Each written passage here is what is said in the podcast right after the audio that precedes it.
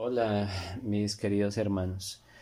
Buenas tardes para todos. Eh, quiero saludarles y darles muchas gracias por la disposición que ustedes toman en estos días para escuchar estas reflexiones diarias. El día de hoy, pues, em, me corresponde a mí compartir la reflexión. Antes de empezar, pues, darle las gracias primeramente a Dios por este tiempo que me permite estar aquí, de compartir eh, también quiero darle las gracias a ustedes, eh, los extraño mucho, han sido realmente en este tiempo pues un gran, una gran compañía a pesar de la distancia. Con varios de ustedes he podido tener contacto y, y pues ha sido un momento muy muy bonito.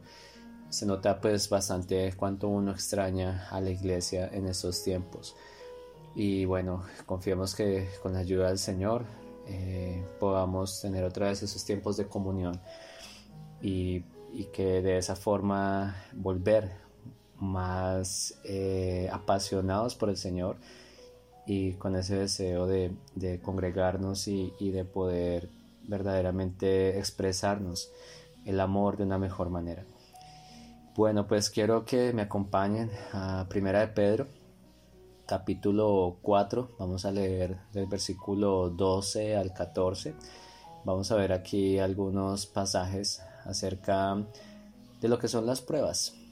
Em, las hemos hablado en estos días, en estas reflexiones. Em, creo que pues Dios nos ha ayudado a, a entender varias cosas, pero creo que quiero que a través de este pasaje pues Dios nos hable a todos y cada uno de nosotros. Primera de Pedro 4:12 dice en las Américas, amados, no os sorprendáis del fuego de prueba, que en medio de vosotros ha venido para probaros, como si alguna cosa extraña os estuviera aconteciendo.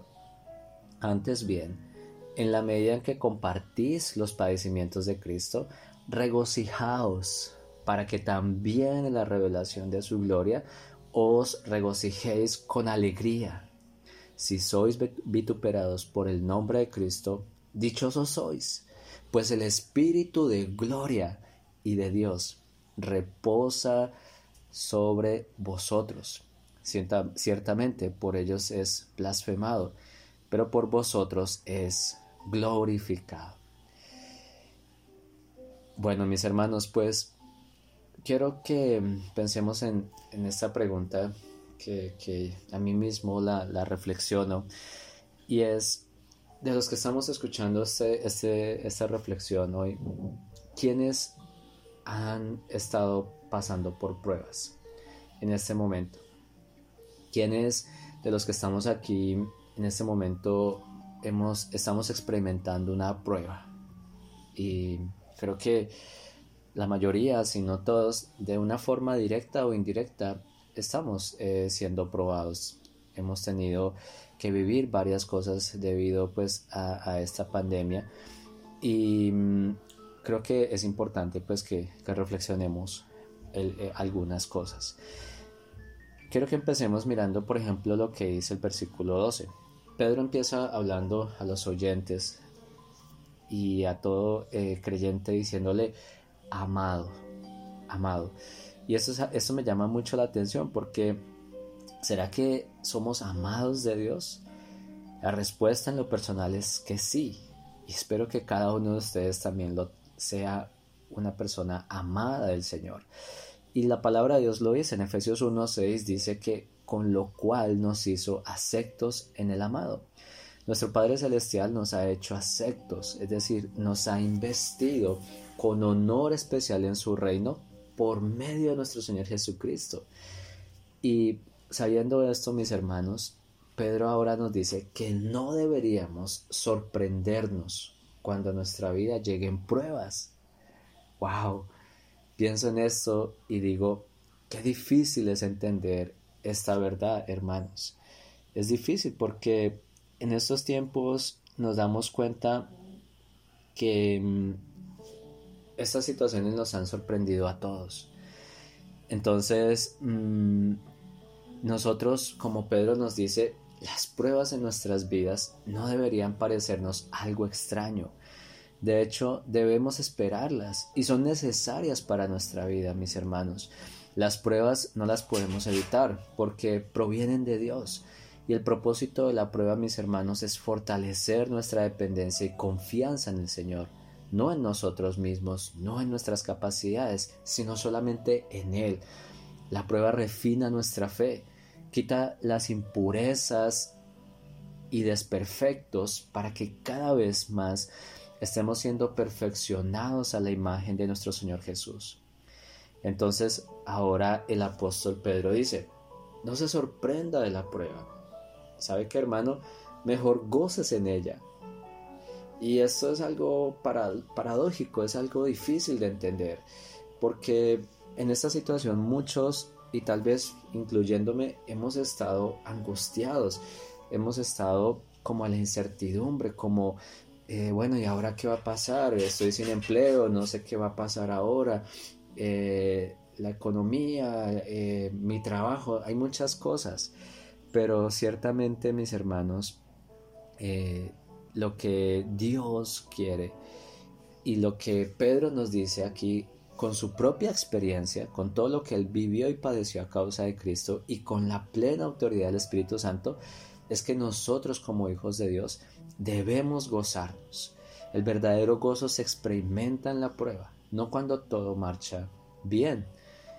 Y este virus, bien sabemos que es una consecuencia del pecado, porque lo hayan originado eh, en un laboratorio, porque haya sido eh, por la forma en que los asiáticos se alimentan de estos animales, sea cual sea el origen, sabemos que ese es un pecado, pero las, las consecuencias indirectas de ese pecado, en el caso de nosotros, ah, nos han afectado.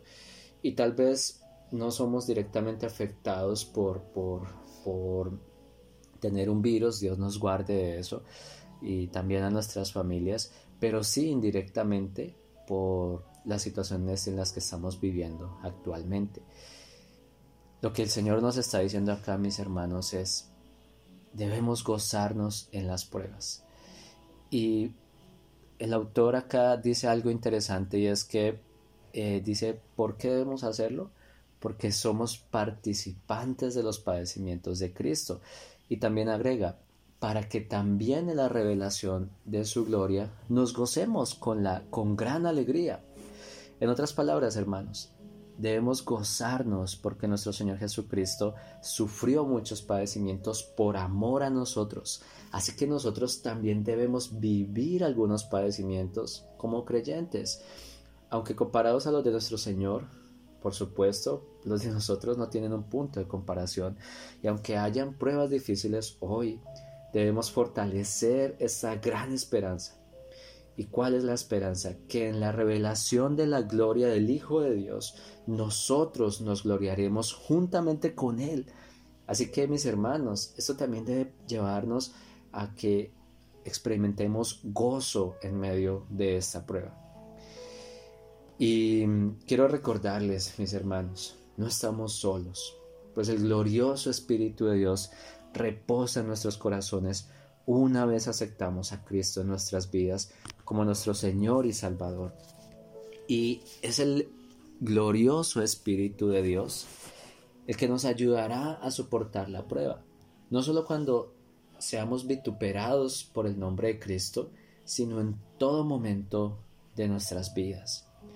Mis hermanos, quiero invitarlos en este día y en estos días que hemos tenido reflexiones como ya lo hemos dicho, como lo escuchamos en la enseñanza, debemos aprovechar este tiempo para acercarnos más al Señor, para orar, para buscarlo, pero también tener un tiempo de alabar a Dios.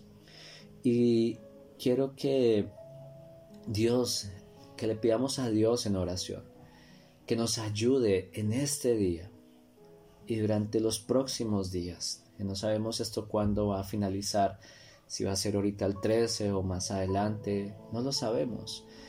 Y probablemente cuando esto se empiece a normalizar aparentemente, las cosas incluso no van a ser igual. Pero sea la fecha que sea, quiero que le pidamos al Señor que nos podamos gozar en medio de las pruebas que hoy estamos viviendo. Y que vengamos cada día con un corazón alegre y dispuesto a humillarnos delante de Dios, a confesarle nuestros pecados, a alabar y proclamar su nombre. Y que podamos decir como el salmista en el Salmo 47, 1 y 2, batid las manos, aclamad con voz de júbilo, porque Jehová, el Altísimo, es temible, Rey grande sobre toda la tierra, mis hermanos. Entonces, los invito a que nos gocemos, porque no solamente somos participantes de los padecimientos de Cristo, sino porque también en la revelación de su gloria nos, podremos gozar con gran alegría. Así que mis hermanos, oremos al Señor, que el glorioso Espíritu de Dios que reposa en nosotros, a través de este tiempo que vamos a estar en cuarentena y de aquí en adelante, podamos glorificarlo, podamos glorificar su nombre, podamos alabar al Altísimo, porque Él es Rey, porque Él es el Todopoderoso. Los invito a que en medio de estas dificultades, cada uno que estamos aquí eh, en esta tierra y, y en las diferencias que estamos llevando, a pesar de los problemas que tenemos y de todas las cosas que están pasando, oremos al Señor, alabemos su nombre, compartamos todos en familia y conozcámosle más a Él a través de su gloriosa palabra. Señor Dios, te doy gracias por este tiempo. Gracias por tu misericordia y tu amor para con nosotros. Gracias porque eres fiel. Gracias porque cada día tú, Señor, nos buscas, porque nos amas eternamente. Gracias por todas las bendiciones en los lugares celestes en Cristo. Y te pido, mi buen Dios, que nos ayudes a mis hermanos y a mí a gozarnos en estas pruebas que esto que está pasando no nos sorprenda, mi buen Señor, sino que podamos gozarnos porque sabemos que no solamente somos partícipes de los padecimientos de Cristo, sino porque con gran alegría un día nos podremos gozar en tu gloria, en la revelación de tu gloria, mi buen Dios. Gracias porque eres fiel, eres justo, eres misericordioso y nos has permitido tener este tiempo contigo. Te alabo te exalto y oro esto, mi buen Señor, en el nombre de tu Hijo amado Jesús. Amén y amén. Muchas gracias mis hermanos, les deseo un feliz resto de tarde, de noche y el Señor les bendiga en gran manera.